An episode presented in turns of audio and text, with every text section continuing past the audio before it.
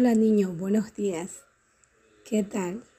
Otra vez con ustedes la Miss Sandra para darles la materia de ciencias naturales. Como habíamos visto el día de ayer, las partes de la planta, lo importante que es la planta y sus partes, ¿verdad? Entre ellas tenemos pues la raíz, el tallo, las hojas, las flores y la fruta, ¿verdad?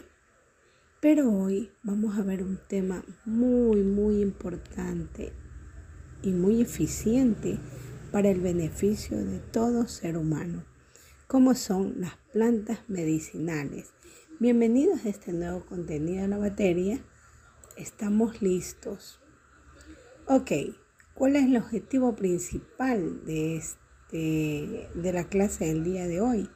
Desarrollar en el estudiante las capacidades para identificar y reconocer el uso de las plantas medicinales. ¿Verdad?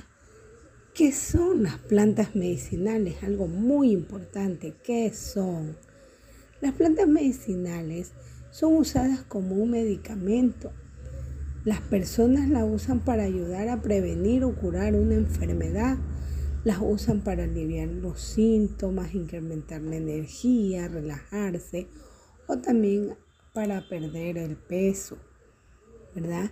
Estas son muy importantes ya que nos ayudan a curar algunas dolencias que podemos tener de un momento a otro, ¿sí? Como un dolor de barriga, un dolor de cabeza, entre otros.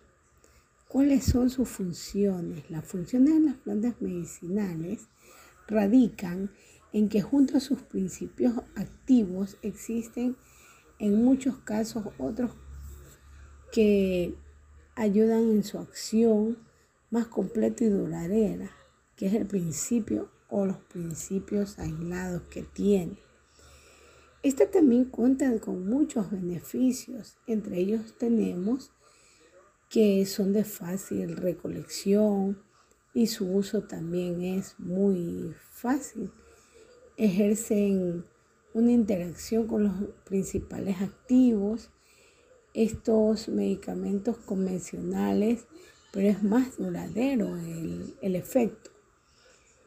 Tienen una protección a las funciones del organismo, presentan menores efectos secundarios que los que permiten los tratamientos largos, ¿verdad? Sirven de complemento a los tratamientos con medicinas convencionales. Tienen relación con el medio cultural, es decir, la concepción del mundo y del ser humano que se tiene en cada región. Por ejemplo, ustedes a veces han escuchado a las mamitas que Dice, uy, le duele la barriguita y le voy a dar una agüita de llantén o una agüita de manzanilla, una agüita de orégano, de cedro, ¿sí? O a veces no nos duele nada, sino que la mamita está acostumbrada a que en vez de café toma los tecitos, que son muy importantes para el beneficio de la mamá. Y así pues ella se siente bien y se mantiene libre de alguna dolencia, alguna enfermedad. Por ejemplo, existen eh, las propiedades de las plantas medicinales son que son antiinflamatorias.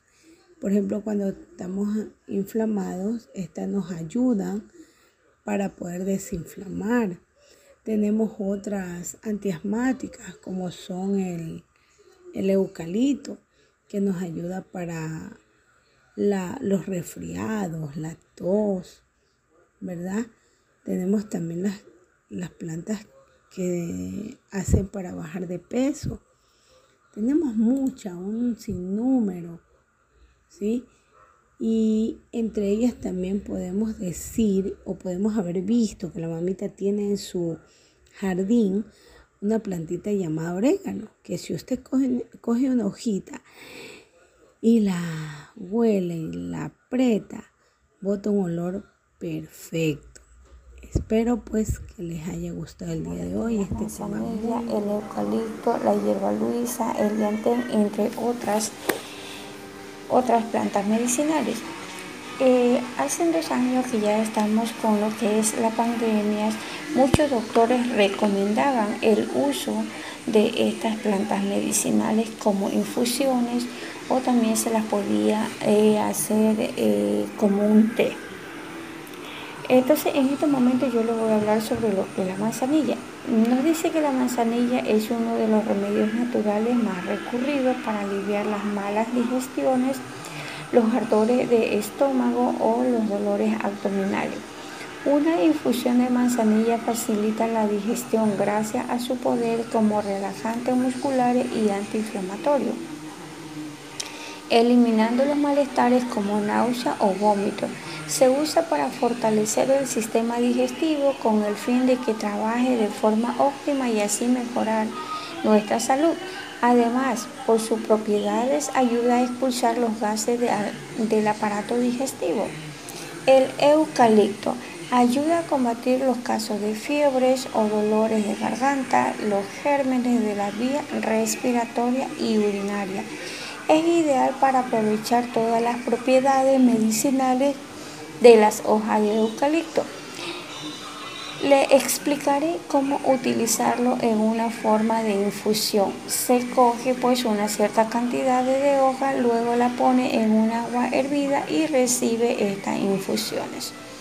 La hierba luisa tiene sus propiedades que nos ayuda para la salud, el bienestar, es antioxidante y nos ayuda a combatir el estrés es oxidante y contribuye también a prevenir el envejecimiento de las personas y de algunas enfermedades como digestiva, antibacteriana, antiinflamatoria, insomnio y es expectorante.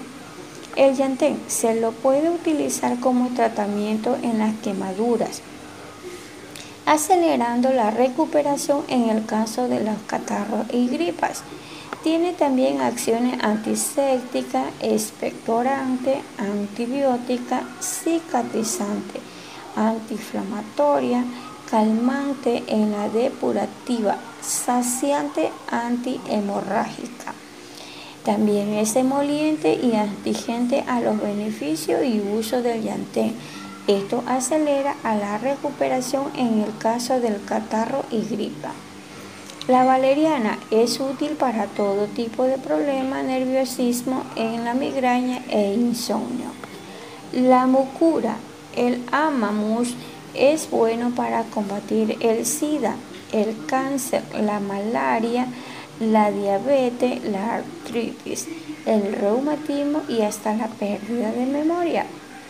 Stevia en su capacidad de regular los niveles del azúcar en sangre siendo una alternativa para endulzar bebidas o preparaciones saludables y naturalmente. Sirve como reemplazo del azúcar para aquellas personas que tienen diabetes.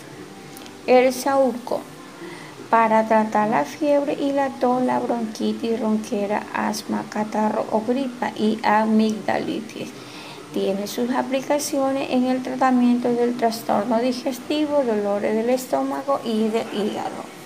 Y por último tenemos el romero. El romero es digestivo y antiespamódico que tiene propiedades colérico, colágeno y hepatoprop el efecto favorable que ejerce en la digestión se produce el actuar sobre varios niveles. En el primer lugar estimula la producción de los jugos gastrointestinales. Máster, con todas estas plantas y aún existen muchas plantas más curativas, que nos, esto nos estarían ayudando para los diferentes tipos de afecciones que tengamos en nuestros organismos. Esperando que mi exposición haya tenido una buena acogida, agradezco su atención.